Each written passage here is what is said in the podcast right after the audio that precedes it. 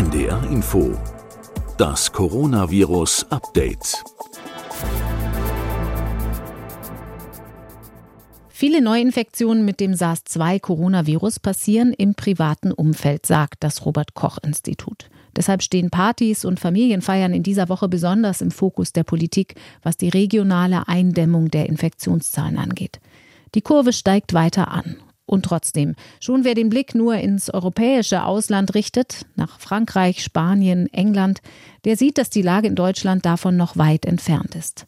Herzlich willkommen zur 58. Folge unseres Podcasts zum Coronavirus. Heute ist Dienstag, der 29. September 2020. Ich bin Corinna Hennig und arbeite als Wissenschaftsredakteurin bei NDR Info. Eine traurige Marke wird dieser Tage wohl geknackt. Stand gestern Abend lag die Zahl der Menschen, die nach einer Coronavirus-Infektion verstorben sind, weltweit nur noch knapp unter einer Million. Doch auch da bei den Todeszahlen sieht es international gesehen sehr unterschiedlich aus in den Ländern. Warum ist das so?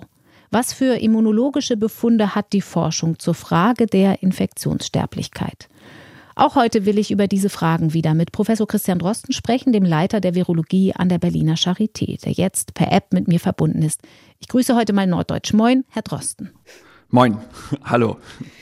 Bevor wir ein bisschen tiefer in die Thematik um Sterblichkeit und die Voraussetzungen für schwere Verläufe einsteigen, möchte ich noch ein paar aktuelle Stichworte und Fragen unserer Hörer aufgreifen. Wir haben hier im Podcast in der letzten Folge mit Sandra Ziesek ausführlich über Testmethoden gesprochen, auch über den PCR-Test, den wichtigsten nach wie vor auf das Coronavirus. Und dazu möchte ich trotzdem nochmal in der Frage der falsch positiven Rate nachhaken. Denn es gibt eine alte Diskussion aus dem Frühjahr, die in den sozialen Medien gerade ein kleines Revival, könnte man sagen, erlebt.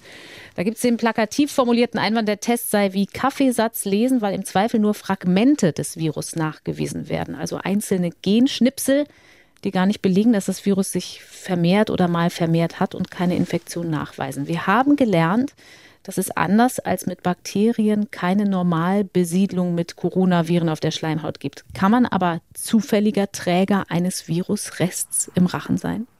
Nein, also ohne ein volles Virusgenom gibt es kein Virusrest. Also wenn man das so sagt, da sind nur Fragmente nachgewiesen worden, dann stimmt das eigentlich gar nicht. Also das sind schon Virusgenome.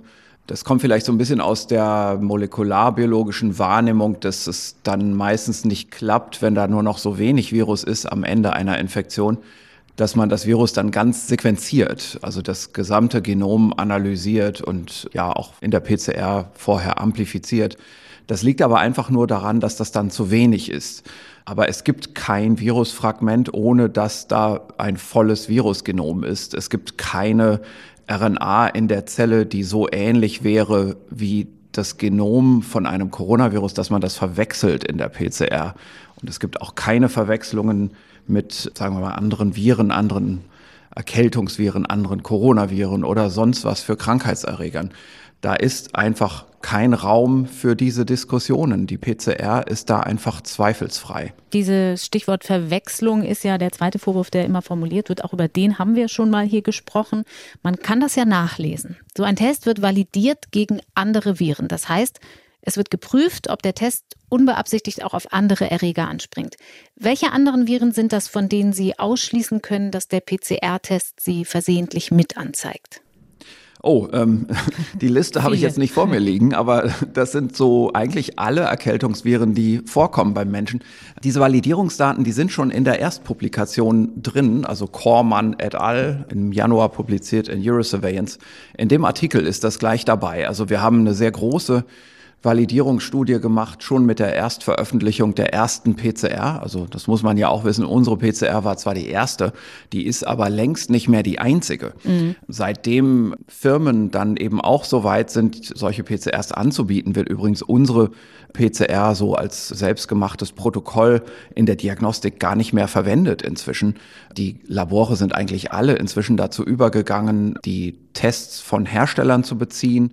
Die haben unsere PCR zum Teil übernommen, zum Teil aber auch ein bisschen modifiziert. Und allen ist gemeinsam, dass die zusätzlich zu unserer Validierung nochmal wieder selber Validierungen gemacht haben. Denn sonst darf man solche PCRs gar nicht verkaufen.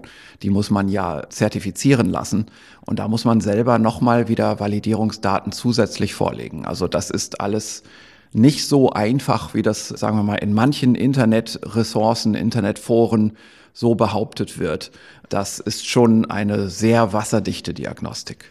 Für alle, die das nachlesen wollen, wir verlinken das hier in dieser Folge vielleicht auch nochmal, diese Erstpublikation, auf die Sie gerade angesprochen haben. Ich kann es aber auch einfach mal sagen. Also ich kenne natürlich auch die Liste auswendig von lang. Äh, Erkältungsviren im Menschen, auch wenn ich die jetzt nicht vor mir liegen habe. Aber da sind zum Beispiel die Varianten der Influenza-Viren dabei, die beim Menschen vorkommen, auch Influenza B und C. Und Adenoviren sind dabei, dann natürlich die Rhinoviren und Enteroviren, also die unbehüllten RNA-Viren, die jetzt gerade in den Kindergärten und Schulen wieder viel vorkommen, weil sie über die Hände eben übertragen werden, über die Flächen. Dann Parainfluenza-Viren, das sind Parainfluenza 1 und 3 in einem Genus und im anderen Genus, also eine Gattung Parainfluenza-Virus 3 und 4. Dann RSV, HMPV, jetzt muss ich mal gerade überlegen, dann die vier Coronaviren, das ist humanes Coronavirus 229e und NL63, das sind also, ist die Gattung Alpha-Coronavirus und dann in der Gattung Beta-Coronavirus humanes Coronavirus OC43 und HKU1. Das ist getestet worden. Und zwar jeweils alle diese Viren nicht nur in einer Probe, sondern das ist eine ganze Reihe von Proben von Patienten für jedes Virus, mhm. wo man immer vorher schon wusste, dieses Virus ist da drin und dann zusätzlich zu diesen Patientenproben auch noch Zellkulturmaterialien mit diesen Viren drin, wo das geht, also wo diese Viren kultivierbar sind. Nicht alle Viren sind in Zellkultur kultivierbar, anzüchtbar, isolierbar. Mhm. Aber da, wo das ging, haben wir das auch noch gemacht, weil da eben häufig dann besonders viel Virus drin ist in so einer Zellkultur, um eben diese PCR hart auf die Probe zu stellen und wirklich zu beweisen, dass sie nie falsch reagiert. Und das tut sie einfach auch nicht.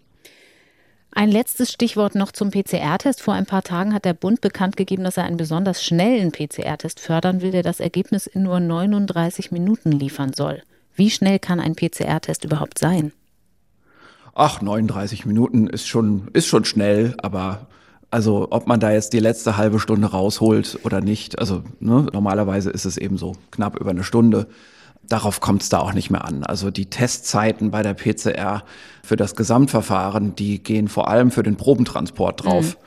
Und dann natürlich für die Wartezeiten, denn man testet ja im Labor nicht nur eine Probe, sondern wartet erstmal, bis eine ganze Reihe zusammengekommen ist. Dann für das Entstöpseln der vielen Plastikgefäße, ich sage immer für die Plastikflut, die da im Labor auftaucht. Da gehen die Zeiten drauf. Und dann natürlich auch später bei der Befundmitteilung nicht die reine blanke Mitteilung, also dass ein Computer das Ergebnis rausschickt, ist ja der Prozess, sondern da ist ja immer auch ein Arzt dazwischen und der muss ja das Ergebnis nochmal anschauen. Vorher sind es die TAs, die auch nochmal draufschauen, technisch. Alles das dauert Zeit. Und dann die vielen Rückfragen, das darf man auch nicht vergessen. Wenn man Diagnostik macht, ist das eine ärztliche Tätigkeit und auch eine Konsultation mit behandelnden Ärzten. Und die haben häufig Rückfragen, wie der Befund denn zu interpretieren ist. Also das sind eigentlich die Zeitkontingente im Labor und nicht die reine Analyse in der PCR. Ein zweites großes Thema, das nicht neu ist, bei dem wir aber auch noch mal nachlegen sollten, ist ein Thema, nach dem viele Hörerinnen und Hörer fragen, nämlich nach der Lage von Kindern in den Schulen. Das Thema Kinder im Infektionsgeschehen ist weiter ideologisch heiß umkämpft. Es gibt in schöner Regelmäßigkeit Studien, die die eine oder andere Erkenntnis betonen. Zuletzt gab es zum Beispiel eine Metastudie in JAMA Pediatrics. Darin kann man nachlesen, dass nach wie vor fast alle Studien unter dem Manko leiden, dass ihre Datengrundlage aus der Zeit des Lockdowns stammt. Also, dass sie Kinder angucken in Zeiten, als die Schulen fast überall geschlossen waren und sie darum gar nicht im echten Leben abgebildet wurden.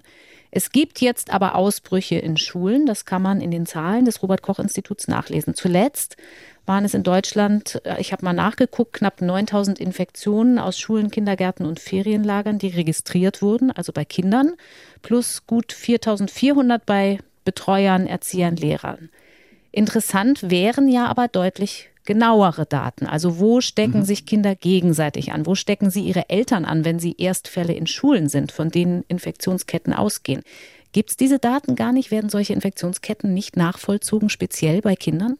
Also ich glaube, es gibt solche Daten schon in den Gesundheitsämtern, vielleicht nicht in allen Gesundheitsämtern, das ist ja ein buntes Bild und die sind unterschiedlich gut ausgestattet, aber ich glaube, dass das im Moment einfach nicht so speziell gemeldet wird und ich fände es gut, wenn, wenn das ein bisschen nochmal verbessert würde. Denn es ist schon so, man sollte eigentlich von den jeweiligen Landesämtern oder auch vom RKI erwarten, dass das sehr, sehr transparent jetzt veröffentlicht wird. Also wir mhm. haben ja jetzt die Herbstferien, das war ja jetzt eigentlich eine relativ kurze Phase von Schulunterricht zwischen Sommer- und Herbstferien. Vielleicht ist das ein guter Zeitpunkt, um sich einfach nochmal zu überlegen, wie man das machen kann. Und es wäre gut, wenn man das nach den Herbstferien, wenn es dann eben wirklich kälter wird, auch hätte wie viele Schulausbrüche da sind. Und da müsste man aber dann auch nochmal unterscheiden, denn wir haben im Moment so ein paar Dinge. Ich glaube, dafür muss man eine öffentliche Diskussion führen, weil es auch so viel Uneinigkeit gibt gesellschaftlich und so viel unterschiedliche Interessen. Also die einen wollen die absolute Sicherheit am Arbeitsplatz, die Lehrer. Mhm. Und viele Eltern, die Risikogruppe sind, haben auch Angst, dass Schüler das mit nach Hause bringen. Und andere sagen aber, die Schüler müssen natürlich auch unbedingt in die Schule und die Schulen müssen unbedingt offen bleiben, was ja auch beides richtig ist, von beiden Seiten gesehen. Und ich glaube, ohne dass man da jetzt ein ganz klar transparentes Bild hat in der Öffentlichkeit, ist das auch schwierig, diese Diskussion auf faire Art und Weise weiterzuführen. Und aus anderen Ländern gibt es schon Zahlen, die sehr klar zeigen, dass es überall Ausbrüche gibt in den Schulen. Also in Frankreich zum Beispiel, auch in Kanada.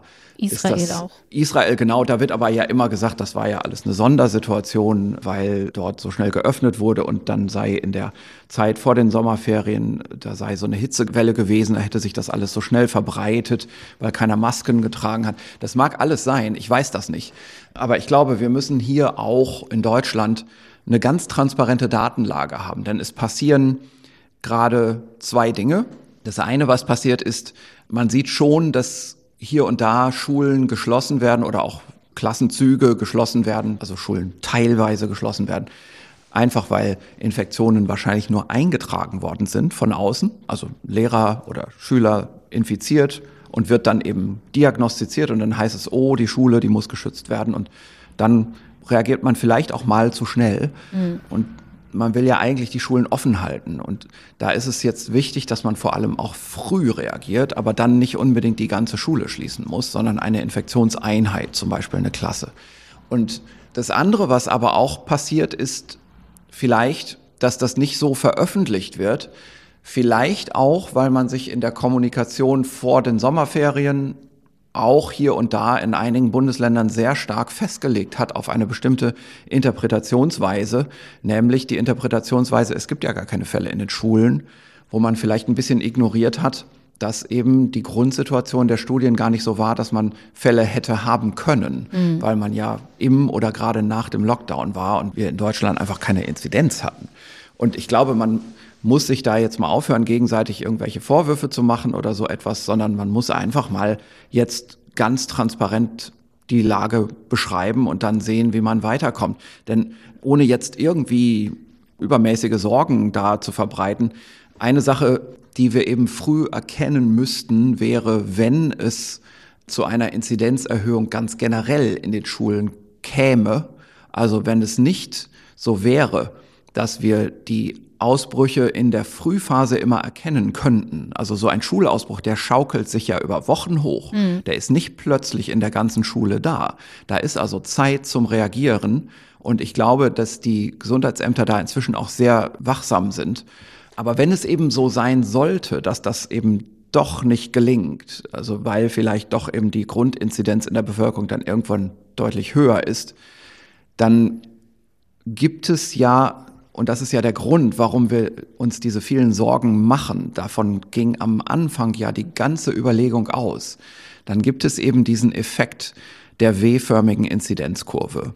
Das ist ja das typische Beispiel in der spanischen Grippe, dass eben nachdem die Schüler diese Infektion weitergeben und haben und mit nach Hause bringen, dass dann als nächstes die nächste Gruppe in der Bevölkerung die Eltern dieser Schüler sind, mhm. die im Wesentlichen infiziert sind in der Gesellschaft. Und das sind eben die mittleren erwachsenen Altersjahrgänge, die dann eben die Inzidenzkurve zu einem W werden lassen. Also wenn man auf der X-Achse das Alter hat und auf der Y-Achse die Zahl der Fälle, dann hat man viele Kinder. Also das sind dann eben da die Schulen zum Beispiel und die, die Kitas. Ganz dann hat man natürlich bei den Genau, und dann hat man bei den Alten die Fälle, und das liegt einfach daran, klassischerweise damals zu diesen Zeiten hat man natürlich symptomatisch aufgezeichnet. Und auch bei der Influenza ist das so, dass die Alten sehr stark betroffen sind. Die fallen dann eben auch auf, so dass man eine U-förmige Welle hat. Ganz links und ganz rechts geht es hoch wie ein U. Und dann kommt in der Mitte dieser zusätzliche Zacken dazu. Die gesunden, erwachsenen Normalbevölkerung, die Eltern der Schüler. Und dann wird das zu einer W-förmigen Inzidenzkurve. Und das ist deswegen problematisch, weil diese Altersgruppen eben auch Risikopatienten haben. Und wenn wir in dieser Altersgruppe eine neue Häufung von Inzidenz kriegen, dann sind die jungen Risikopatienten irgendwann auch im Krankenhaus und auf der Intensivstation. Mhm. Dann haben wir eine ganz andere Situation und auch gesellschaftliche Diskussion. Und das müssen wir unmittelbar vermeiden und das können wir auch vermeiden. Das wird nicht dazu kommen, wenn wir einfach diese Schulsituation ganz transparent im Auge behalten. Und ich glaube, es ist nicht gut für jeden Politiker, wenn man so etwas im Nachhinein vielleicht auch, sagen wir mal, benennt als, als ein Versäumnis. Also ich glaube, es ist wichtig, dass das jetzt ja einfach gemacht wird, dass sich darum bemüht wird, diese Schulsituation ganz transparent zu beschreiben, vor allem ab den Herbstferien. Vor allem auch mit Blick auf die Präventionsmaßnahmen, die es ja gibt in den Schulen, also Alterskohorten getrennt halten, halbe Klassen ja, genau. manchmal, Masken in der Pause oder sogar im Unterricht. Eine Kollegin genau. von Ihnen, Isabella Eckerle, die Virologin in Genf ist, hat das auf Twitter ziemlich deutlich formuliert und gefordert, was da alles untersucht werden sollte. Was können Sie von Forschungsseite denn dazu beitragen? Gibt es da viele Kapazitäten, die man noch nutzen könnte mit Blick auf den Zusammenhang zwischen Präventionsmaßnahmen in den Schulen und Infektionsketten? Also wir haben ja das Aerosolthema hinlänglich diskutiert, mhm. aber ich glaube, was als nächstes kommen wird, hoffentlich kommen wird, ist eben der Antigentest in der Hand, sagen wir mal, des, des Gesundheitsamts oder auch ja, näher an der Schule. Ich will mhm. nicht sagen in der Schule, das ist im Moment regulativ noch nicht geklärt. Aber ich glaube, damit kann man schon sehr viel machen. Und wir müssen natürlich sowieso im Herbst uns darauf einstellen, dass besser und schneller getestet wird. Das muss dann eben auch für Lehrer und Schüler gelten. Und ich glaube, ohne dass wir jetzt noch viel machen könnten Richtung grundsätzlicher Belüftungsdinge, also da ist, glaube ich, im Sommer jetzt viel Zeit vergangen, ohne dass was passiert ist, kann man dennoch das Entstehen ganzer Schulausbrüche eben einfach durch Erkennen und Prävention, durch Kurzisolierung, Kurzquarantäne. Ich hatte das ja in diesem Zeitartikel mal Abklingzeit genannt, wenn mhm. man das so auf einer Gruppenebene macht. Das ist also im Prinzip eine Mischung aus Quarantäne und Isolation. Damit kann man natürlich Schulausbrüche verhindern, ohne Schulen schließen zu müssen, sondern einfach, man muss dann die betroffenen Gruppen schließen. Sie haben ja gerade die Lüftungsfrage schon angesprochen. Da ist viel Zeit vergangen, ohne dass viel verändert wurde in den Schulen im Großen und Ganzen. Und das wird im Herbst und Winter natürlich auch noch mal schwieriger durch die Temperaturen. Jetzt hat gerade eine Expertengruppe zur Politikberatung die Bedeutung des Lüftens in den Schulen noch mal betont. Und das bewegt auch viele unserer Hörerinnen und Hörer, weil in Schulen eben baulich gar nicht immer die Möglichkeit da ist, so viel zu lüften. Also Fenster lassen sich aus Versicherungsgründen nicht weit öffnen. Die Klassenzimmer sind viel zu klein, um Durchzug herzustellen, auch bei Neubauten. Auch wenn Sie jetzt kein Aerosol-Experte oder Lüftungstechniker sind. Wissen Sie etwas darüber, ob solche Geräte wie Luftfilter und Luftreinigungsinstrumente einen Effekt haben können, der das Lüften in Ansätzen ausgleichen könnte? Also da halte ich mich wirklich raus. Ich muss auch wirklich sagen, ich habe mich darüber jetzt in der letzten Zeit gar nicht groß technisch informiert, mhm. weil ich weiß, dass es da einfach andere Experten gibt. Ich kann mich finster dran erinnern, dass zu SARS-Zeiten das auch alles schon mal diskutiert wurde und dass man da irgendwie nicht so überzeugt war davon. Aber da mag sich auch die Technik verbessert haben. Ich glaube, im Moment müssen wir pragmatisch mit dem umgehen, was wir haben. Das ist Diagnostik. Das ist möglicherweise eine Kurzabklingzeit, also dass man da nicht so einen Schaden setzt, sondern einfach nur sagt, man macht das für wenige Tage, um abklingen zu lassen diese Cluster, mhm. die entstehen. Und äh, ich glaube, dass viele Gesundheitsämter das auch schon auf dem Schirm haben und in diese Richtung auch arbeiten. Mit der Frage der Kinder sind wir schon in einer altersspezifischen Betrachtung des Infektionsgeschehens. Ich habe es am Anfang gesagt, Deutschland steht im internationalen Vergleich weiter ziemlich gut da. Es hat ja in anderen Ländern teilweise viel härtere Maßnahmen gegeben als in Deutschland. Und die Pandemie ist ja bis zum Sommer auch dort in Europa, in Frankreich, in Spanien, in England zum Beispiel massiv zurückgedrängt worden. Wie kann man denn aber trotzdem erklären, dass diese Entwicklung so unterschiedlich ist im Vergleich zu Deutschland, dass der Anstieg anderswo so rasant gegangen ist nach dem Sommer, trotz der Maßnahmen? Liegt das allein hm, an also, der Zahl der, der älteren Leute, wie in Italien zum Beispiel? Das, das kann schon sein, also dass dort einfach eine Zeit lang, gerade jetzt am Anfang, der, als das wieder losging, das verpasst wurde, dass also die Inzidenz sich stärker in die älteren Altersgruppen verteilt. Es kann aber auch grundsätzlich eine Unterschiedlichkeit in der Bevölkerungszusammensetzung sein. Wir haben eine sehr interessante Studie, die neu rausgekommen ist im Preprint-Bereich. Da wurde mal die Infektionssterblichkeit nochmal ganz neu, ganz genau beleuchtet. Mhm. Also die Infektionssterblichkeit, das ist ja so ein, eine Größe, die schon von Anfang an immer stark diskutiert wurde. Erstmal hieß es ja immer die Fallsterblichkeit. Die Fallsterblichkeit, das sind diejenigen, die verstorben sind von den bekannten, sagen wir mal, gemeldeten oder auch getesteten Fällen. Und da lagen wir ja immer so im Bereich von drei Prozent, vier Prozent. Und jetzt haben wir ein anderes Maß und das ist die Infektionssterblichkeit. Und das ist im Prinzip dasselbe, nur das berücksichtigt die Tatsache, dass man nicht alle Fälle testen kann in dem Moment und dass man bestimmte Maßgaben, bestimmte Schätzer finden muss für die eigentliche Zahl der wirklichen Fälle, die an dieser Erkrankung infiziert sind. Das ist also das eine hochgerechnete Zahl, keine erhobene im Unterschied Das ist so eine, genau, das ist so eine Art Hochrechnung, aber eigentlich eine Hochrechnung ist schon was sehr Grobes. Das hier ist in den allermeisten Fällen einfach eine serologische Nachuntersuchung. Mhm. Ne? Also das ist also schon eine konkrete Labortestung und da kann man dann schon sehen, manchmal muss man gewisse Korrekturfaktoren reinrechnen, je nachdem, welchen serologischen Test man verwendet hat und wie lange die Untersuchung her war nach dem Betrachtungszeitraum. Aber eigentlich kann man über die Serologie schon sehr gut schätzen oder abstimmen, wie viele Fälle in der Bevölkerung nun wirklich infiziert waren in einem Untersuchungszeitraum. Und dann kann man auch natürlich die Verstorbenen genau erheben. Und jetzt ist ja ein bisschen Zeit vergangen in vielen Ländern. Die erste Welle ging ja meistens Februar, März los und jetzt haben wir doch ein halbes Jahr das auswerten können. Und die Häufung in der ersten Welle ist auch in vielen Ländern vorbei. Und man konnte eben jetzt nochmal eine Meta-Analyse machen. Also mhm. das heißt, man studiert Studien. Man nimmt nicht, macht nicht selber eine Studie, sondern man schaut sich ganz viele Studien an und macht aus der Auswertung dieser Studien im Prinzip eine Wissenschaft für sich, eine wissenschaftliche Arbeit. Und man hat inzwischen viele Studien zur Verfügung. Und ähm, das haben diese Autoren jetzt gemacht. Und das ist wirklich interessant, was dabei herausgekommen ist. Ich, ich sage einfach mal die Zahlen, das ist vielleicht das Einfachste. Hier wurden 962 Studien zur Infektionssterblichkeit ausgewertet. Das ist also eine extrem hohe Zahl. Da sieht man mal, was die Wissenschaft so generiert hat mhm. seither. Weltweit Und Studien. Weltweit, genau. Und dann wurden darauf ganz strikte Qualitätskriterien angewendet. Und diese Kriterien erkennen einfach all die Fehlerquellen an, die man machen kann in solchen serologischen Studien.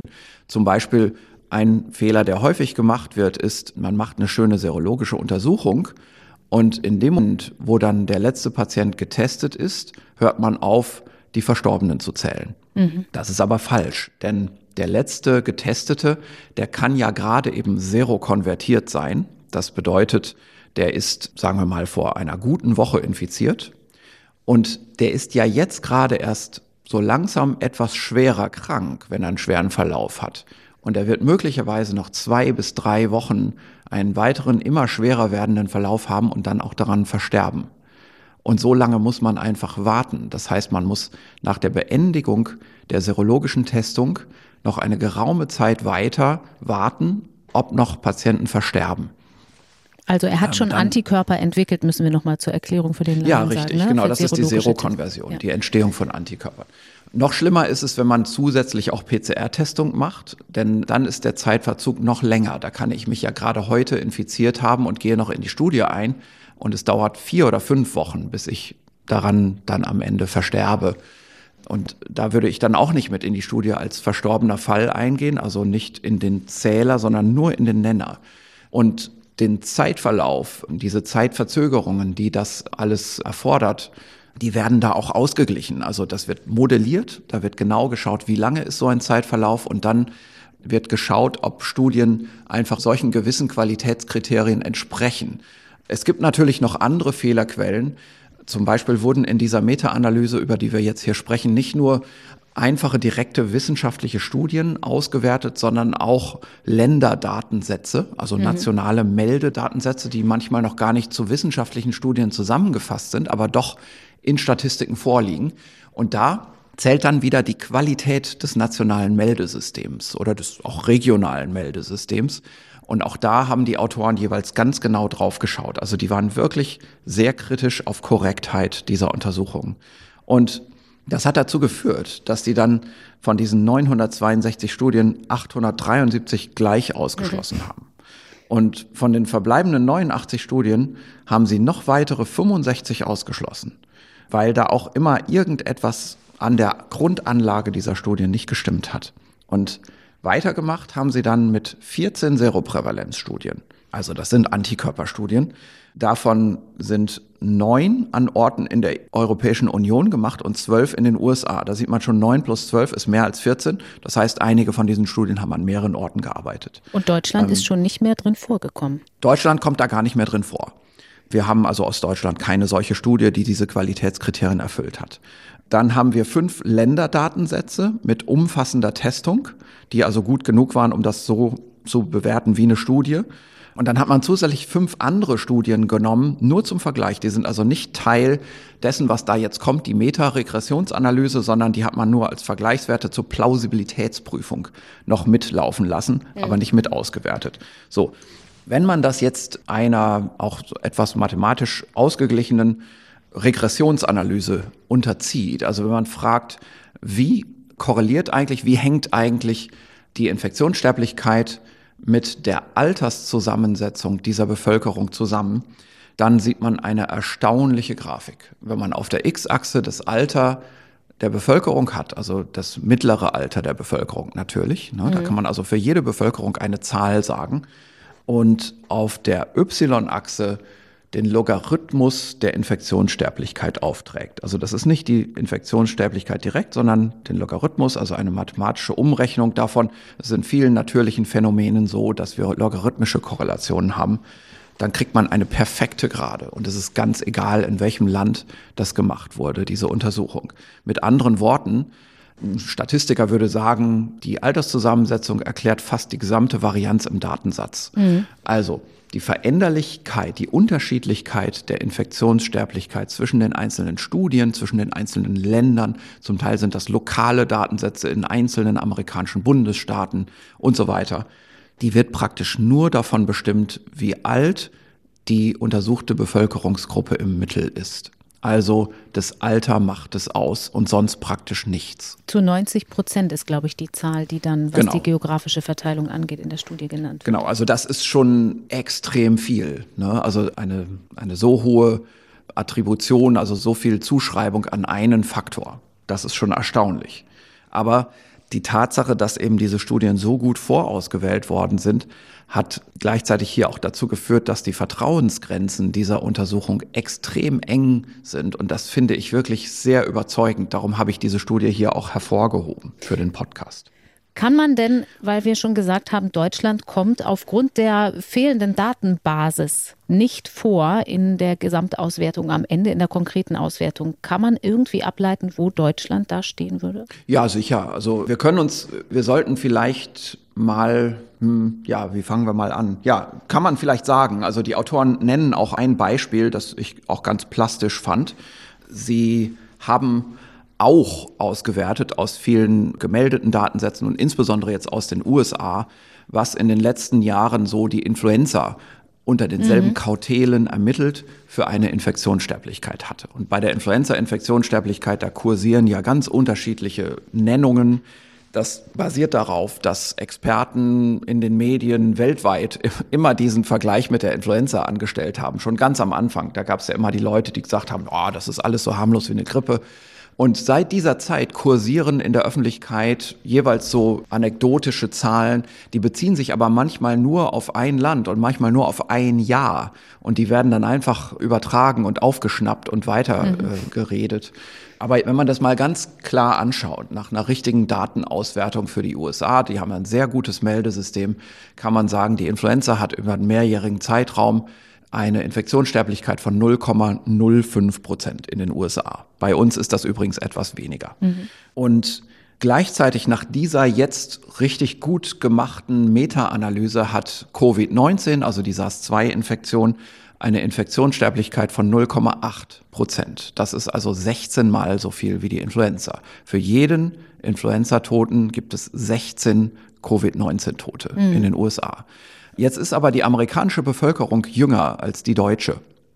Das heißt, wir müssten in Deutschland natürlich mit einer Infektionssterblichkeit rechnen, die nach dieser Auswertung so an die ein Prozent rangeht oder sogar knapp über ein Prozent geht. Das habe ich jetzt nicht ausgerechnet. Ich bin kein Demograf. Das kann ich auch nur überschlagen. Aber es wäre vielleicht interessant, wenn das mal jemand ausrechnet. Die Studie ist ja frei verfügbar. Ich glaube aber, wir sollten uns hm, vielleicht auch das nochmal auf eine andere Art und Weise gegen, vergegenwärtigen, indem wir einfach mal, und das ist ja das Gute an dieser Studie, die zusammengefassten Infektionssterblichkeiten in den einzelnen Alterskohorten uns mal anschauen.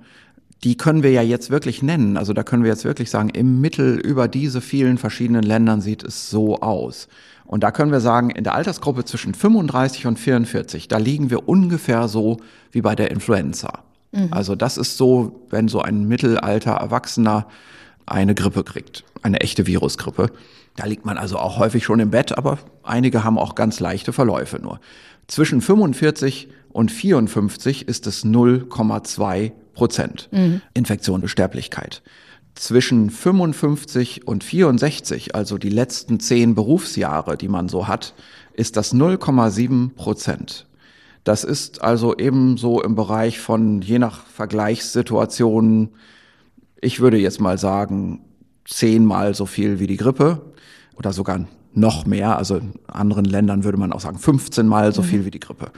Und die Autoren hier haben einen interessanten Vergleich gemacht. Die haben mal so ein bisschen Verkehrsunfälle ausgewertet und die sagen, das ist ungefähr 200 mal so hohes Risiko wie ein Jahr Autofahren in derselben Altersgruppe. Mhm. Also wenn, wenn jemand in diesen letzten zehn Berufsjahren ist, dann kann der ein Jahr Auto fahren und die Wahrscheinlichkeit, dass der einen Unfall hat, die ist nur ein Zweihundertstel zu sterben, wie bei einer Covid-19-Infektion, bei einer SARS-2-Infektion. Ja, reine Statistik, aber es ist einfach nur, die Autoren führen das hier ins Feld, um das mal ein bisschen plastisch zu machen. Mhm. In der Altersgruppe von 65 bis 74, wo man also gerade in Rente ist und das Leben jetzt richtig genießen kann, nochmal, ist die Infektionssterblichkeit 2,2 Prozent. Das ist 30 mal so viel wie die Influenza. Also in dieser Altersgruppe auf einen Grippetoten haben wir 30 Covid-19 Tote. Und die Zahlen, die dann höher sind, noch in den höheren Altersgruppen, sind furchtbar. Über 75 bis 84 Jahren 7,3 Prozent und über 85 Jahren fast jeder Dritte.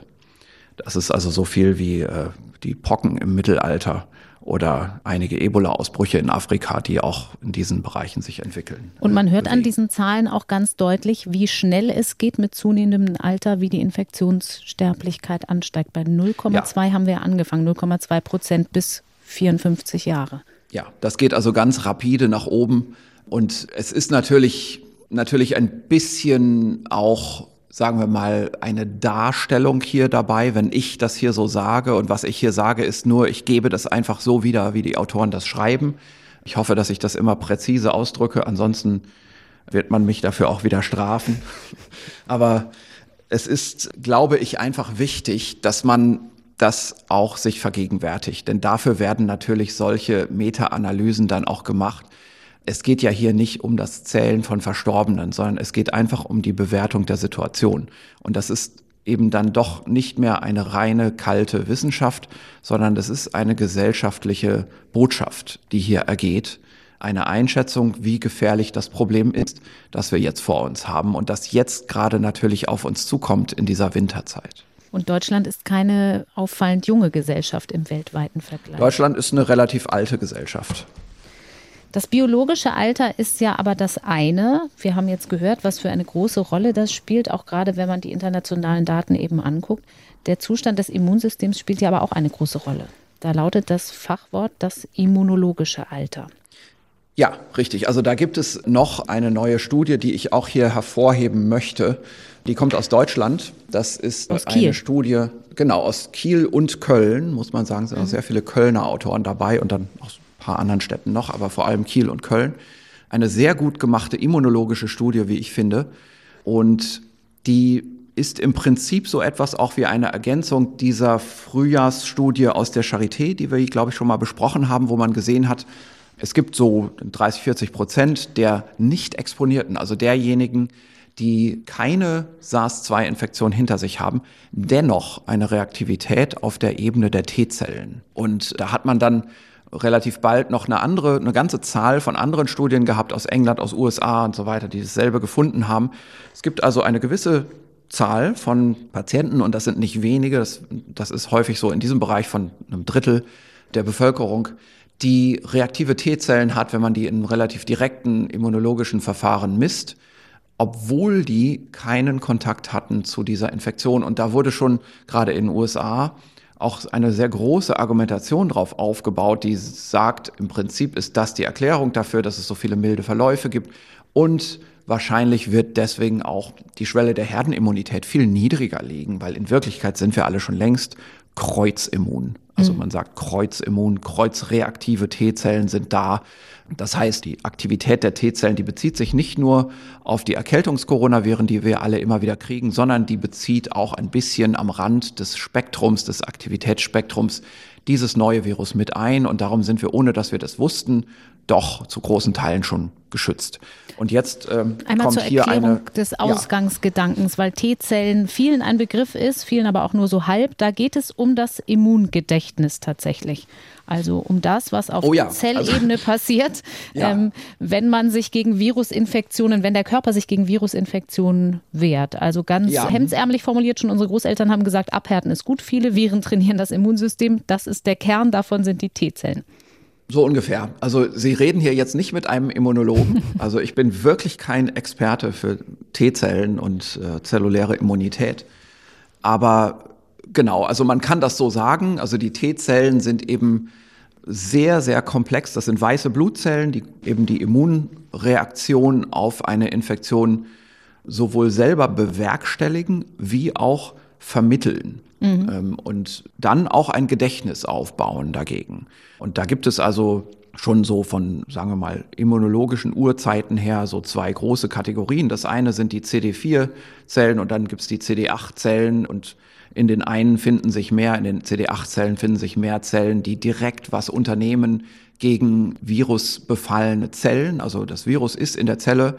Die Zelle, wir sagen, präsentiert einen Teil dieses Virus auf seiner Oberfläche. Das heißt, das Virus wird hier und da auch bekämpft in der Zelle und Fragmente dieses Virus werden in der Oberfläche in einen Rezeptorkomplex gestellt, den nennt man MHC. Und diese T-Zellen kommen und erkennen das und fressen dann diese Zelle auf. Mhm. Das ist also eine ganz wichtige Immunfunktion in der angepassten, in der adaptiven Immunität, also die reaktive Immunität auf eine spezielle Infektion. Und es sind eben nicht nur die Antikörper, die reagieren, sondern eben auch diese Zellen, diese T-Zellen. Die Antikörper werden ja von B-Zellen gemacht, wie viele sicherlich wissen. Und das sind übrigens alles zusammen Lymphozyten. Also auch mhm. die B-Zellen sind Lymphozyten. So, und bei den T-Zellen gibt es jetzt aber auch die T-Helferzellen beispielsweise, die helfen, es ist also tatsächlich so, die helfen beispielsweise den B-Zellen dabei zu reifen und dann letztendlich Antikörper zu machen. Die helfen aber auch diesen zytotoxischen T-Zellen dabei, ihren Weg zu finden und virusbefallene Zellen dann anzugreifen und abzutragen. Und die werden ihrerseits informiert über sogenannte Antigen präsentierende Zellen. Die haben die Aufgabe, Krankheitserreger unspezifisch zu erkennen und zu fressen und kaputt zu machen und dann Stücke von diesen Krankheitserregern diesen T-Helferzellen zu präsentieren. Also präsentieren bedeutet tatsächlich so, als würden die so einen Arm ausstrecken und in der Hand was festhalten, so ein Bruchstück von so einem Erreger. Und dann kommt eine T-Zelle und die erkennt das und die passt dazu oder die passt nicht dazu. Die mhm. scannt das die ganze Zeit ab und dann irgendwann kommt eben eine solche T-Zelle vorbei, die gut zu diesem Rezeptor passt und im Antigen und dann fängt die an zu reifen und diese gereifte T-Zelle gibt dann die Information weiter über das Vorliegen der Infektion an B-Zellen oder auch an die zytotoxischen T-Zellen. Und ganz am Ende, wenn die Immunreaktion dann vorbei ist, dann bleibt etwas übrig, das man ein Gedächtnis nennt. Und dieses Gedächtnis, das besteht dann häufig, aber nicht nur, aber häufig eben auch wieder aus CD4-T-Zellen. Mhm. Also es ist eine bestimmte Sorte von T-Zellen. Da gibt es wieder ganz viele Unterdifferenzierungen. Das können wir hier nicht besprechen. Und ich muss auch zugeben, wenn ich das jetzt hier spruchreif besprechen müsste, dann würde ich mir hier einen Immunologen zur Hilfe holen in dem Podcast. So gut bin ich dann einfach auch nicht in der Materie. Für den Normalbürger ich, reicht diese Erklärung aber, glaube ich. Ich hoffe es sehr, dass es reicht, was ich so weiß. Genau, und mit diesem Vorwissen können wir jetzt, glaube ich, hm, schon mal in dieses Paper einsteigen. Ich muss noch dazu sagen, es gibt bestimmte Kriterien, an denen man dann messen kann, ob so eine T-Zelle aktiv ist, ob sie naiv ist, also ob sie schon mal Antigen-Kontakt hatte oder ob sie so wie aus dem Ei geschlüpft ist, also ganz neu und völlig unbeleckt. Das kann man also alles durch Labormessmethoden unterscheiden. Und etwas anderes müssen wir auch noch vorweg schicken, nämlich es gibt so etwas wie ein altes und ein junges Immunsystem. Mhm. Und zwar man kann sich das ganz bildlich vorstellen. In einem jungen Immunsystem gibt es viele naive T-Zellen. Die sind eben naiv, die haben noch keinen Antigenkontakt gehabt. Und es gibt relativ wenig Gedächtniszellen, weil das Gedächtnis muss sich ja erstmal aufbauen. Und bei den Alten ist es andersrum. Da gibt es relativ viele Gedächtniszellen und immer weniger naive solche T-Zellen. Weil sie schon viel Kontakt mit Viren generell hatten. Nicht nur mit Viren, mit allerhand mit Antigenen. Also genau, das können Infektionen sein, müssen nicht nur Infektionen sein. Alles, was so in dem im Körper ist und nicht dahin gehört, das gehört da dazu. Und leider einige körpereigene Dinge auch, wo das Immunsystem nicht gemerkt hat, dass das eigentlich zum eigenen Körper gehört. Da sind wir dann im Bereich der Autoimmunerkrankungen. Mhm. Aber das kann man ja alles hier in der Ausführlichkeit nicht besprechen. Die Immunologie ist so komplex, das versteht kein Mensch. Ich jedenfalls nicht. so, und. Zurück zum Paper. Genau, zurück zum Paper. Hier ist es jetzt so, man kann eben jetzt mal messen, wie das denn genau ist mit dieser T-Zell-Reaktivität und mit dem T-Zell-Gedächtnis.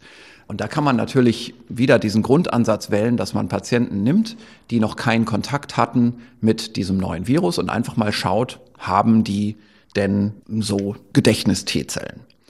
Und da findet man einen sehr interessanten Anfangsbefund. Und dieser Anfangsbefund ist, man sieht schon, dass eigentlich alle möglichen Patienten diese T-Zellen haben.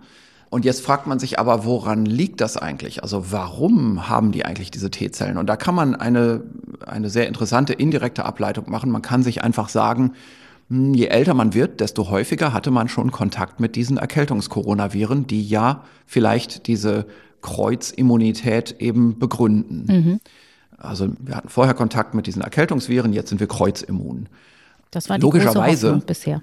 Ja, genau. Also logischerweise müsste man ja sagen, dann ist es doch so, je älter man ist, desto mehr Kreuzimmunität muss man haben. Mhm. Also misst man doch mal diese aktivierten T-Memory-Zellen, diese, diese T-Zellen und trägt sie gegen das Alter auf. Und was man sieht, ist erstaunlicherweise keine Korrelation. Also bei Leuten, die keinen Kontakt hatten mit diesem SARS-Virus, die haben eigentlich nicht mehr von diesen Memory-Zellen, je älter sie werden, also je mehr Infektionserfahrung mit Erkältungskoronaviren sie haben.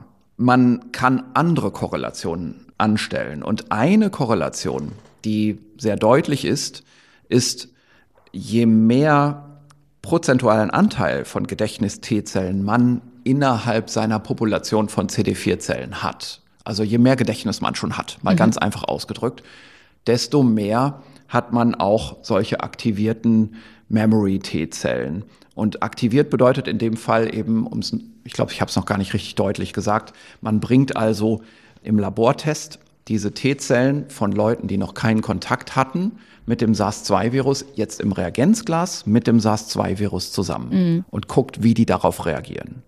Und da kann man eben sagen, je mehr prozentual man überhaupt Gedächtniszellen hat in den T-Zellen, desto mehr reagieren im Labortest diese T-Zellen auf das SARS-2-Virus. Aber nicht je mehr Infektionserfahrung man mit Coronaviren hat, desto mehr reagieren die. Und das ist natürlich jetzt nicht gerade ein Hinweis darauf, dass das Ganze ein Coronavirus-spezifischer Effekt ist, sondern das ist einfach nur so, wo viele Memory-Zellen sind, da gibt es auch viel Aktivierbarkeit, viel Signaltätigkeit von Memory-Zellen in diesem Labortest. Und das gilt für also, ältere, für ein älteres Immungedächtnis. Ja, also genau, das können wir gleich nochmal sagen, aber ich würde nur gerne erstmal diesen Zwischenbefund mhm. festhalten, dass man also eigentlich sagen kann, wo viele solche Memory-Zellen sind, da senden auch viele solche Zellen ein Aktivierungssignal aus. Aber das muss nicht unbedingt was mit einem anderen Coronavirus zu tun haben. Das kann auch mit anderen Dingen was zu tun haben. So nach dem Motto, das ist einfach ein Geschnatter von T-Zellen. Die T-Zellen schnattern rum, egal ob sie was zu erzählen haben oder nicht. Unspezifisch. Ähm, genau. Ne? Also, und das, man muss dann sagen, das hier ist, diese ganze Studie basiert auf sehr, sehr ausgeklügelten und extrem empfindlichen Testverfahren, die viele andere Labore so gar nicht können. Also das sind wirklich Experten für diese immunologischen Messungen. Und die haben eben auch ganz besondere Methoden hier verwendet, die eine sehr empfindliche Auswertung ermöglichen. Jetzt findet man eine interessante Gegenprobe. Wenn man nämlich jetzt nochmal eine andere Patientengruppe mit reinnimmt in dieselbe Untersuchung, und zwar Patienten, die tatsächlich eine SARS-2-Infektion schon hinter sich haben, dann sieht man plötzlich, dass die alle einen hohen Anteil an SARS-2 spezifisch aktivierten Gedächtnis-T-Zellen haben, egal wie groß deren Anteil an Gedächtnis-T-Zellen im Allgemeinen ist. Das heißt, da ist es kein reines Geschnatter mehr. Da sind also diejenigen, die wenig Gedächtnis-T-Zellen in ihrem Gesamt-T-Zell-Pool haben. Wir sagen T-Zell-Pool dazu, also das Gesamtrepertoire. Die sind genauso schön reaktionsfreudig wie diejenigen, die ganz viel Gedächtniszellen haben. Also da ist es nicht mehr nur vom reinen Hintergrundrauschen abhängig, sondern da ist es tatsächlich virusspezifisch, wenn man das Virus wirklich hinter sich hat. Das heißt, ich breche es mal kurz runter auf einen Patienten. Ich bin meinetwegen 19 Jahre alt, war immer sehr gesund, habe gar nicht so viel Immungedächtnis, nicht so viel Erkrankungen gehabt wie jemand, der zum Beispiel 75 ist, habe aber eine Infektion mit dem SARS-2-Coronavirus gehabt. Dann reagieren diese Zellen sehr spezifisch. Ja, so kann man sagen. Mhm. Also das ist natürlich jetzt sehr, sehr verkürzt. Also mhm. man, ich gehe hier immer so, oder die Autoren auch in diesem Paper, die, die gehen so Schritt für Schritt vorwärts und man muss da einfach mehrere Indizien zusammenzählen. Und ich glaube, es ist das Beste, wenn wir uns das jetzt erstmal als Zwischenstand merken. Es wird nämlich jetzt gleich noch so richtig kompliziert. Wir ähm, freuen uns. Ja, also wir können uns mal merken, vielleicht hat das alles gar nicht so viel mit den vorherigen Erfahrungen mit Coronaviren zu tun. Jedenfalls hat es nicht viel mit dem Alter zu tun, sondern es hat viel mehr damit zu tun, wie hoch eigentlich der Anteil von Gedächtnis-T-Zellen in den Gesamt-CD4-Zellen ist. Also CD4-T-Zellen. Mhm. Und hier könnten wir jetzt das erste Mal eben diese Zwischenbemerkung machen von dem immunologischen Alter. Da ist es eben so, je älter wir werden, desto weniger haben wir naive T-Zellen und desto mehr haben wir Gedächtnis-T-Zellen. Also wir haben Gedächtnis gegen allerhand, was uns so im Laufe des ganzen Lebens immunologisch untergekommen ist. Und irgendwann sind die meisten, also ist jetzt falsch zu sagen, sind die meisten T-Zellen Gedächtniszellen, aber der Anteil an Gedächtniszellen im T-Zellpool wird immer größer. So kann man es vielleicht sagen. Und wir können jetzt aber diese T-Zellen bei den Patienten, die das Virus hatten oder das Virus nicht hatten, auch noch mal genauer angucken und zwar funktionell angucken. Was jetzt hier gemacht wird, um diese T-Zellen im Labortest zu überprüfen, ist, man bringt die nicht mit dem ganzen Virus zusammen, sondern man bringt die mit ganz vielen Bruchstücken von Virusproteinen zusammen. Mhm. Das ist eine Bruchstückgröße, die für diese Zellen, für diese Immunzellen gerade so etwas wie mundgerechte Häppchen sind. Die fressen die also besonders gerne, die werden gut präsentiert und man gibt da auch präsentierende Zellen dazu. Und die werden also den T-Zellen dann angeboten zur Beurteilung und man schaut, wie die T-Zellen darauf reagieren. Das ist ja die Aufgabe. Die haben eine reagierende, vermittelnde Aufgabe Die sind sowas wie Journalisten. Die sehen was und dann fangen sie an, darüber zu sprechen. Ja, so kann man es vielleicht sagen. Mhm. Und diese T-Zellen, die können entweder ein sehr deutliches Signal senden, ein starkes oder ein schwaches. Das ist so die eine Variationsmöglichkeit. Aber dann haben wir noch eine andere Variationsmöglichkeit. Die können gegen alle Fragmente dieses Virus stimulierbar sein. Also die sprechen auf jedes beliebige Fragment von dem Virus an mhm. oder sie sprechen nur auf einige Fragmente von dem Virus an. Und hier kommt jetzt eine interessante Unterscheidung in der Studie zustande. Wenn man nämlich Patienten testet, die infiziert waren mit dem SARS-2-Virus, dann sprechen deren Gedächtniszellen auf alle möglichen Fragmente des Virus sehr gut an. Mhm. Vor allem auf die großen Strukturproteine des Virus, S, M und N. Das sind die, also die großen Bauproteine des Virus. Da, hat das Virus so richtig viel und die sind also eine große Provokation fürs Immunsystem. Und da, wenn die die sehen, dann regen sich diese T-Zellen so richtig auf. Und zwar jedes beliebige Stückchen von diesen großen Proteinen. Während das bei den Zellen von den Patienten, die keinen Kontakt mit dem SARS hatten, also wir können auch sagen, die SARS-naiven Patienten, SARS da sieht es anders aus. Genau, SARS-2. Mhm. Da sieht es anders aus. Da reagieren die T-Zellen zwar auch, aber die reagieren in sehr unterschiedlicher Art und Weise auf die Proteine dieses SARS-Virus. Also gegen manche Proteine reagieren die gar nicht, gegen andere Proteine reagieren sie so ein bisschen bruchstückhaft und dann reagieren sie auch gegen Proteine, die eigentlich nicht so stark stimulierend sind bei Patienten, die das Virus schon hinter sich haben. Also das ist eine sehr unsaubere Reaktion. Mhm. Die reagieren nicht so wie die, wie die T-Zellen von echten Patienten.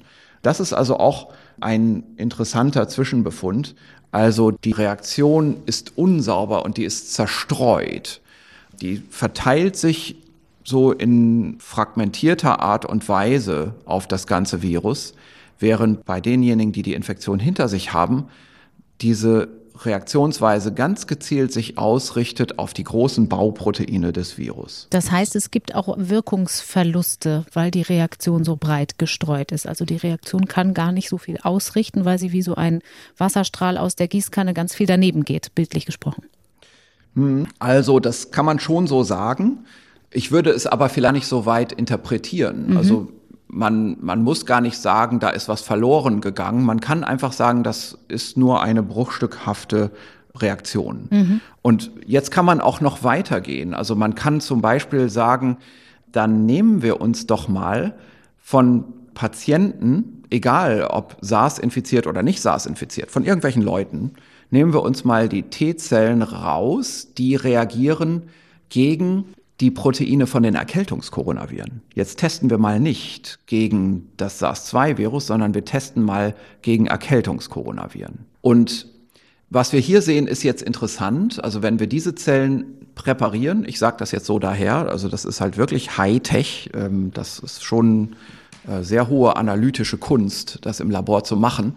Also was die Autoren gemacht haben, ist präpariert T-Zellen, die reagieren gegen diese Erkältungskoronaviren und die auch wieder getestet in ihrer Reaktionsweise, dann sieht man interessanterweise, es gibt eine Kreuzreaktivität und zwar jeweils von einem Alpha-Coronavirus zum anderen Alpha-Coronavirus. Also das menschliche Coronavirus 229e reagiert kreuz gegen das menschliche Coronavirus NL63. Und auch innerhalb der Beta-Coronaviren gibt es das. Also das menschliche Coronavirus OC43 reagiert kreuz gegen das menschliche Coronavirus HKU1 aber nicht zwischen Alpha und Beta-Coronavirus, nicht zwischen den Genera. Mhm. Das heißt, diese Viren sind anscheinend so weit voneinander entfernt, dass es keine richtige relevante Kreuzstimulation mehr gibt oder Kreuzaktivität. Und interessanterweise gegen das SARS-2-Virus gibt es diese Kreuzaktivität gar nicht. Von keinem der Und das entspricht, Typen. genau, und das entspricht auch genau dem, was ich als Virologe jetzt wieder gut beurteilen kann, nämlich wie weit diese Viren jeweils voneinander entfernt sind in ihrem Verwandtschaftsgrad. Und da ist das SARS-Virus, das ist zwar auch ein Beta-Coronavirus, aber das ist sehr weit außen vor. Phylogenetisch würden wir sagen, das ist ein basales Beta-Coronavirus aus Sicht dieser zwei Viren. Und das ist also von allen gleich weit entfernt ungefähr. Das ist äquidistant. Ich erkläre das Studierenden immer gerne so mit geografischen Beispielen. Das wäre so, man, wenn man sagt, Mainz und Köln, die sind beide in Westdeutschland und die sind so unterscheidbar weit voneinander entfernt. Da muss man schon so ein ganzes Stück fahren. Und jetzt würde man sagen, also Köln ist ja in Nordrhein-Westfalen und Mainz ist in Rheinland-Pfalz. Das sind also zwei unterschiedliche Bundesländer. Aber Bielefeld ist ja auch in Nordrhein-Westfalen. Hm, und jetzt ist aber nicht so unbedingt, dass man sagen würde, dass, also es stimmt schon, Bielefeld ist durchaus näher an Köln, aber das ist auch schon ganz schön weit weg. Also das ist so fast gleich weit weg von beiden, auch wenn wir zugeben müssen, es ist schon näher dran an Köln, aber es ist beides eine ganz schöne Autofahrt, mhm. egal ob wir jetzt nach Köln oder Bielefeld fahren. Ne, so, das ist so ein bisschen diese, diese Verhältnismäßigkeit. Also das SARS-2-Virus ist Bielefeld und ähm, diese Beta-Coronaviren, also OC43 zum Beispiel, das wäre Köln und ein Alpha-Coronavirus ist Mainz. Ja, so kann man sich das ein bisschen vorstellen von den Entfernungsgraden her gefühlt würden Kölner und Mainzer sich wahrscheinlich auch dichter beieinander fühlen, so wie die Alpha- und Beta-Coronaviren. Ja, die haben, es gibt tatsächlich auch dann übergeordnete Gemeinsamkeiten, die nicht geografisch erklärbar sind, wie zum Beispiel der Karneval. Aber jetzt äh, werden wir hier sehr unterhaltsam. Der hat ja also, auch eine Bedeutung um, im Infektionsgeschehen, ja. aber das verfolgen wir jetzt genau. nicht weiter an der Stelle. Um, genau, und jetzt um mal wieder zurückzukommen zu der eigentlichen Problematik. Wir können anhand dieses Befunds schon mal sehr gut schätzen, dass es wahrscheinlich nur wenig echte Kreuzreaktivität, Kreuzschutz gibt gegen das SARS-2-Virus. Und wir können noch eine Gegenkontrolle machen. Wir können auch noch mal von SARS-2-Patienten die Zellen präparieren und die wieder stimulieren gegen diese menschlichen Viren, gegen menschlichen Erkältungskoronaviren und auch gegen Kontrollviren. Und was wir sehen, ist, die Stimulation ist überall relativ schlecht und die ist auch ungefähr genauso schlecht wie gegen, also wenn wir SARS-2 durchgemacht haben, ist die Kenntnis oder die Aktivierung dieser Zellen, die wir dann haben, gegen die menschlichen Coronaviren relativ schlecht und die ist eigentlich auch nicht viel besser als gegen Influenza. Das ist also alles so im Bereich von Hintergrundrauschen. Das hat alles nichts wirklich mit den Viren zu tun, die wir hier überhaupt beleuchten. Mit anderen Worten, es ist höchst unwahrscheinlich, dass es so etwas gibt wie wirklich einen Kreuzschutz. Diese Hintergrundimmunität, auf die viele Genau, also wir, wir können wahrscheinlich sagen, was man in diesen Studien sieht, ist eben nicht eine Kreuzimmunität, sondern nur eine Kreuzaktivierbarkeit, eine Kreuzreaktivität wie man das auch immer in Worten ausdrücken mag. Also die Zellen machen zwar ein Signal, aber das ist sicherlich nicht stark und aktiv genug, um wirklich eine Infektion wegzuhalten aus dem Körper. Also wir können wahrscheinlich nicht wirklich von einer Immunität sprechen. Und das ist natürlich jetzt hier ein Einzelbefund in dieser Studie. Da müssen andere Studien kommen, um das weiter zu interpretieren. Und die Autoren drücken sich hier auch sehr gut und sehr vorsichtig aus. All das heißt übrigens auch überhaupt nicht, dass durch eine überstandene Infektion mit SARS-2 keine zelluläre Immunität mhm. entsteht. Das haben wir hier überhaupt nicht überprüft, sondern es geht hier nur um die Kreuzaktivierung. Also ich halte einmal fest, die Hoffnung, dass ich, wenn ich viele Erkältungen durchgemacht habe und da auch die gängigen Coronaviren drunter waren, relativ geschützt bin vor einer Infektion mit dem SARS-2-Coronavirus, die ist damit vorsichtig formuliert möglicherweise vom Tisch leider. Hm, also vom Tisch ist mir nicht vorsichtig genug formuliert. Noch vorsichtiger. Also ich würde es Gut. einfach vorsichtiger formulieren. Die Autoren der Studie formulieren das auch vorsichtiger. Aber es ist leider einfach so, dass die Hoffnung ein bisschen jetzt schon schwindet darauf, dass man grundsätzlich einen bevölkerungsweiten Effekt hat mhm. in diese Richtung. Der andere Teil, den Sie schon angedeutet haben, ist ja nun aber der der zellulären Immunantwort, die stark ausfällt und einhergeht mit einem schweren Verlauf. Also dieses ungezielte Instellung gehen des Immunsystems. Das klingt ja eigentlich wie ein Vorteil erstmal vom Alltagsverstand her gedacht. Das Immunsystem reagiert, es geht umgehend in Kampfstellung. Ist das denn tatsächlich ein Nachteil möglicherweise? Also diese unspezifische Reaktion von T-Gedächtniszellen? Ja, also was hier jetzt gemacht wurde in der Studie, nachdem es schon mal aufgefallen war, dass es auch diese lückenhafte, unsaubere Reaktionsweise von T-Zellen gibt und dass man die hier auch gut messen kann mit diesen Labortests, hat man sich auch mal angeschaut, wie das eigentlich ist mit Patienten, die diese Erkrankung hinter sich haben, die SARS-2-Infektion, und dann entweder einen harmlosen oder einen schweren Verlauf hatten. Also die kann man ja in dieser Hinsicht in zwei Gruppen einteilen.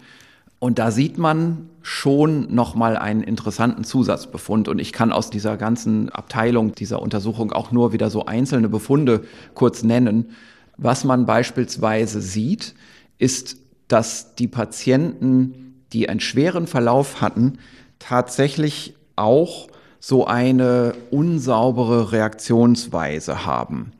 Also auch die, wenn man sie exponiert mit den Proteinfragmenten von dem SARS-2-Virus, reagieren die nicht so schön sauber mit dem Signal auf diese Strukturproteine, sondern die haben auch, sagen wir mal so, die brauchen relativ viel Fragmente, Proteinfragmente von anderen Stücken des Virus, um noch sauber zu reagieren, um ein gutes Signal zu machen, mhm. Obwohl sie insgesamt schon stark reagieren. Also nach der Infektion sind diese Gedächtniszellen schon vorhanden, da sind viele, da kann man viele Zellen messen, da ist also schon ganz schön Signal, aber das Muster dieser Reaktion ist nicht so sauber wie bei denen, die milde Verläufe hatten. Und das kann man jetzt noch mit weiteren Labortesten untermauern.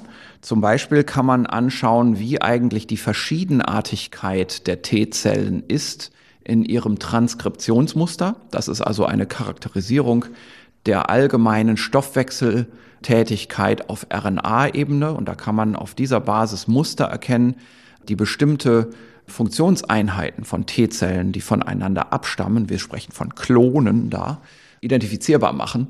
Und da kann man sagen, die Patienten mit einem schweren Verlauf, die haben nach einer Infektion auch da ein relativ buntes Bild. Also die haben, man sagt da, eine polyklonale Situation, also eine hohe Diversifizierung von vorhandenen T-Zell-Klonen. Mhm. Während die Patienten, die milde Verläufe hatten, die haben nach der Infektion doch eine sehr starke Klonalität. Man sieht sehr schön auch CD8-Klone dabei, also die wirklichen Effektoren des zellulären Immunsystems, die eben auf befallene Zellen losgehen, so wie man sich das eben vorstellt, also wo man wirklich ganz gezielt eingreift mit den T-Zellen, während die Gezieltheit hier einfach nicht so groß ist bei denjenigen, die schwere Verläufe hatten.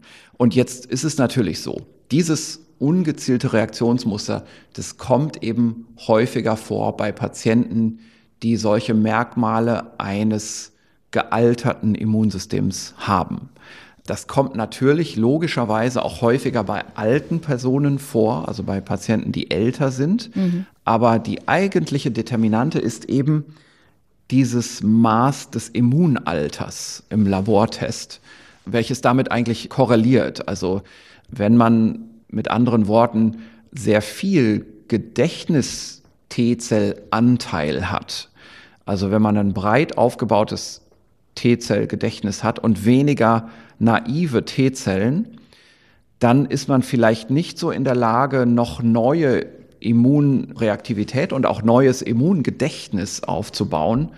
Im Vergleich zu jemandem, der noch viele naive T-Zellen hat, ein mhm. junges Immunsystem. Mhm. Der wird also eher gezielt gegen dieses Virus ein neues Immungedächtnis aufbauen, während ein älterer vielleicht auf alte Erfahrungen zurückgreift, die nicht immer richtig sind, auf alte Immunerfahrungen und dann eine zerstreute Antwort generiert. Das passt ja aber zur Beobachtung, dass jüngere Menschen, wenn sie denn zur Risikogruppe gehören, gefährdeter sind. Also wenn ich jünger bin, aber eine Krebserkrankung überstanden habe oder eine andere chronische Erkrankung habe, dann könnte der Zustand meiner T-Zellen ein Risiko für einen schweren Verlauf darstellen.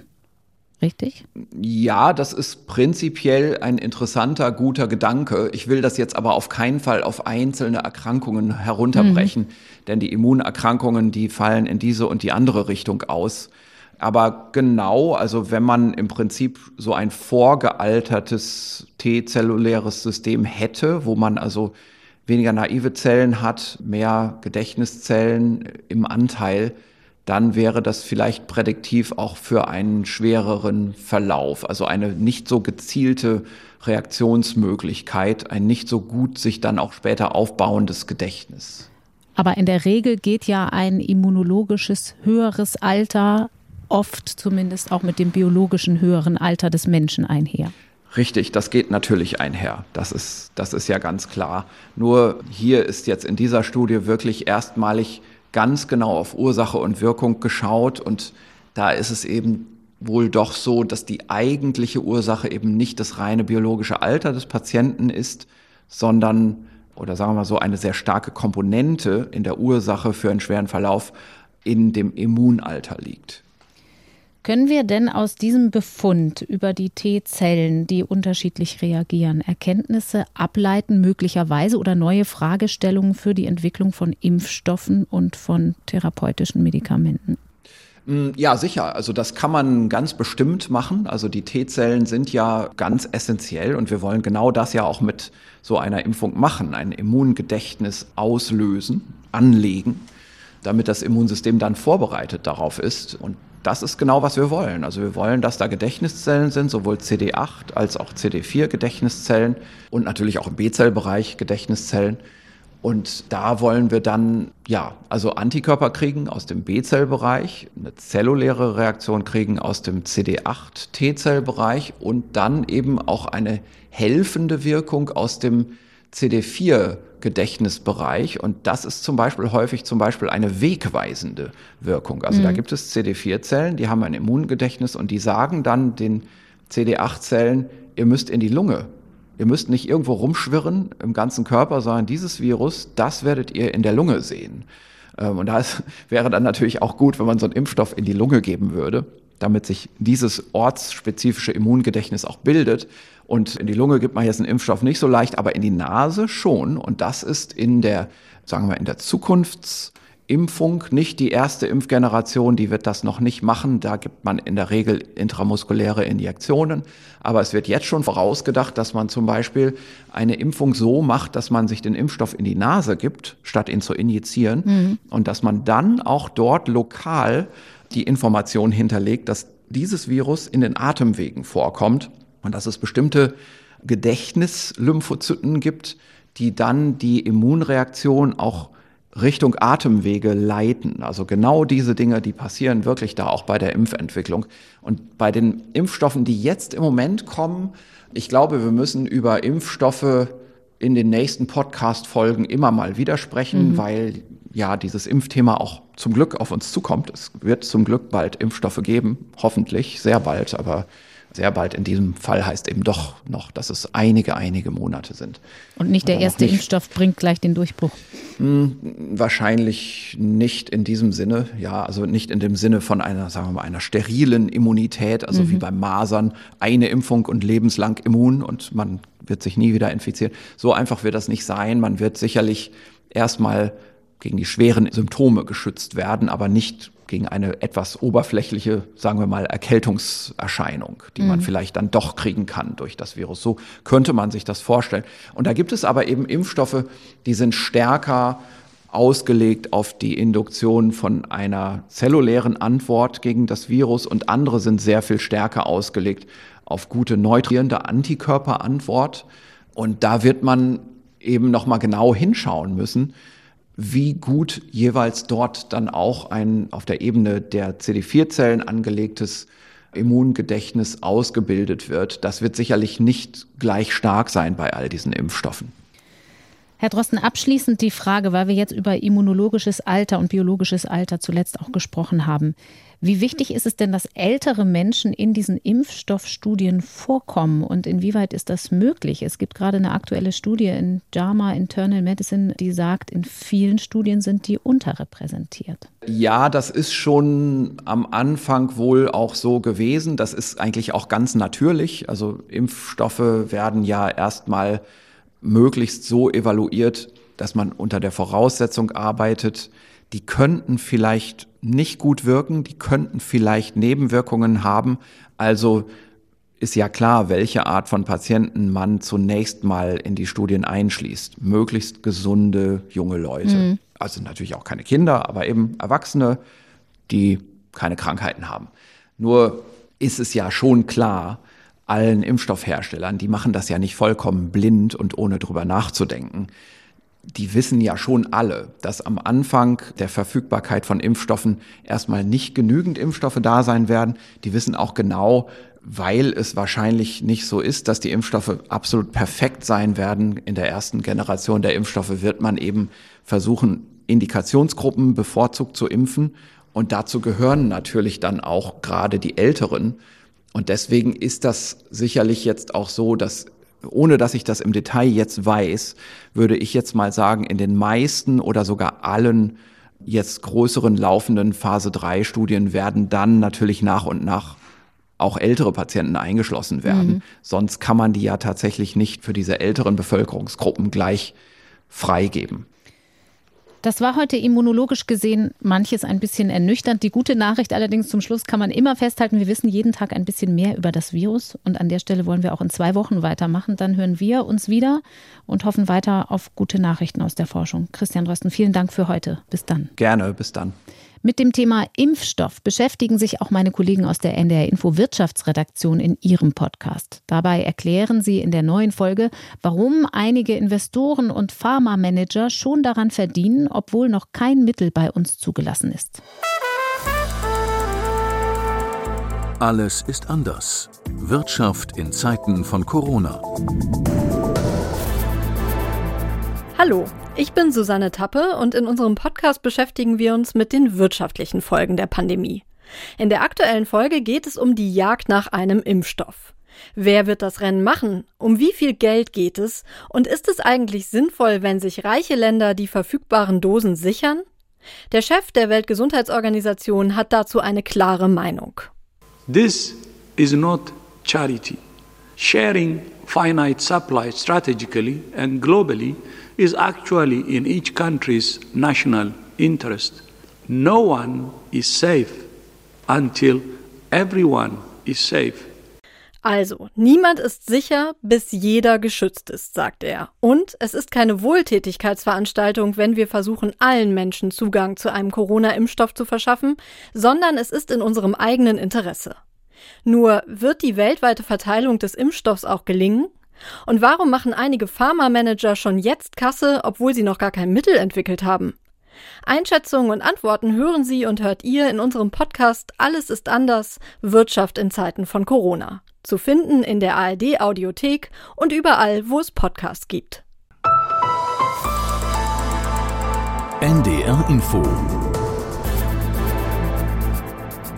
Außerdem habe ich noch einen Tipp. In unserem Podcast She Likes Tech geht es in der neuen Folge um die Corona-Warn-App. Wie hilfreich ist sie? In She Likes Tech erzählt jede Woche eine Frau über ihre Arbeit in der Tech-Branche. Dieses Mal also eine IT-Wissenschaftlerin über die Vor- und Nachteile der Corona-Warn-App. Und eine gute Sitte haben wir hier im Podcast viel zu lange schleifen lassen. Das soll nicht einreißen, denn natürlich stehe ich nicht allein da in der Vorbereitung. Ich möchte mich bedanken bei denen, die diese Folgen ermöglichen. Für Redaktion und Recherche Katharina Marenholz und Nele Rössler und für technischen Support Lukas Enke. Am kommenden Dienstag bin ich dann hier mit Professor Sandra Ziesek zum Gespräch verabredet, wie immer zu finden in der ARD Audiothek und unter ndr.de slash Corona-Update. Mein Name ist Corinna Hennig. Ich freue mich, wenn ihr und Sie dann auch wieder dabei sind. Bleibt gesund. Bis dahin. Das Coronavirus Update. Ein Podcast von NDR Info.